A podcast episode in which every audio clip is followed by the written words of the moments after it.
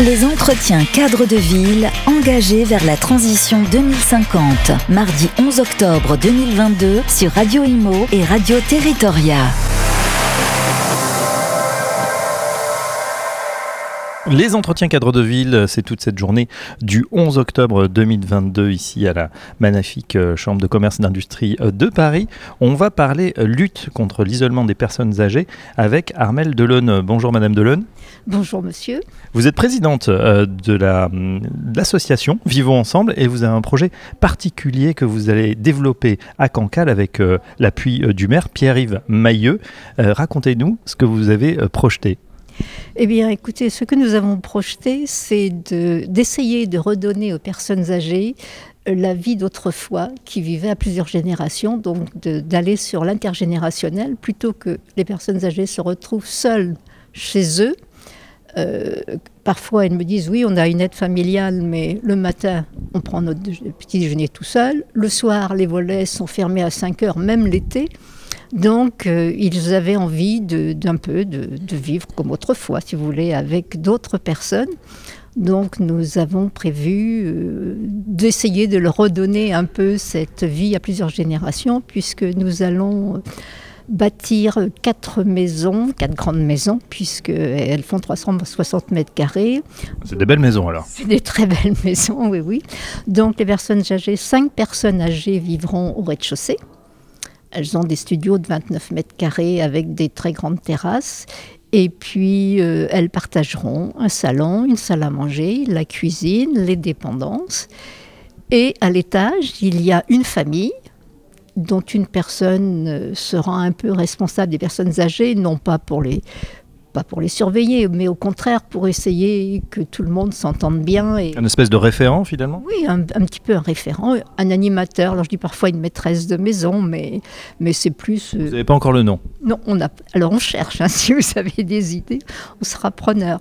Et puis à côté, il y aura euh, un, ce qu'on appelle un tiers-lieu, donc un grand bâtiment où il y aura des activités dont nous n'avons pas encore décidé, ce sont les personnes âgées qui décideront ce qu'elles veulent faire. Un lieu qui est ouvert au quartier, parce que c'est un quartier tout neuf, donc, euh, et qui est ouvert également euh, à la ville. Et on espère comme ça que l'intergénérationnel sera là et qu'il pourrait y avoir des transmissions de savoir entre les personnes. Et de plus, à côté de ce tiers-lieu, il va y avoir une maison d'assistante maternelle, donc qui sera là aussi. Et donc, il y aura bon, les personnes âgées pourront voir les bébés parce qu'en général, elles aiment tous ces bébés ou ces petits-enfants. Donc ça fera un intergénérationnel vivant. Voilà, des jeunes, des moins jeunes et des bébés et même une méthode Montessori que justement on connaît bien euh, dans la petite enfance avec des méthodes qui vont être appliquées pour les personnes âgées. Racontez-nous.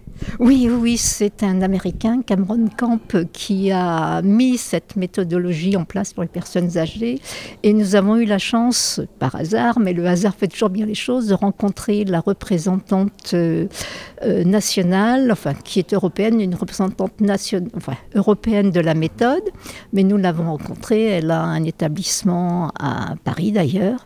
Euh, c'est alors le nom, tiens, ça va m'échapper. En quoi ça consiste en fait La Montessori, on voit pour les petits, c'est l'apprentissage, mais pour les plus anciens, ils vont faire l'apprentissage de quoi?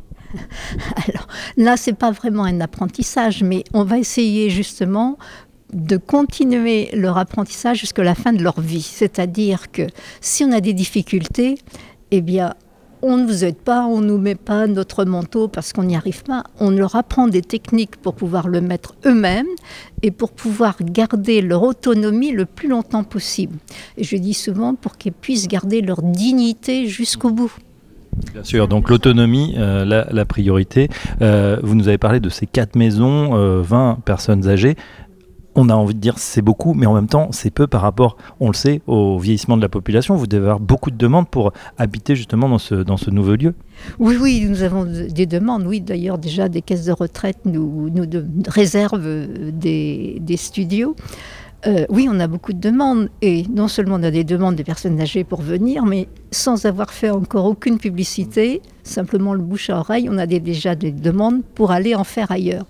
Mais on n'est pas si pressé que ça, parce qu'on tient à, voir comment ça va fonctionner, regarder si ça marche bien. Et d'ailleurs, on aura un, doctorant qui, pendant trois ans, pour étudier un petit peu ensemble, regarder ce qui va, ce qui ne va pas, et améliorer, si besoin, notre concept. Voilà, le vivre ensemble intergénérationnel, ça se passe du côté euh, de Cancale, département 35. Un grand merci à Armel Delon pour nous avoir présenté ce projet. Je rappelle que vous êtes présidente de l'association Vivons ensemble. On sera ravis avec Radio Imo de visiter justement euh, ces maisons. Dans, dans quelques temps, quand c'est qu'elles seront euh, terminées?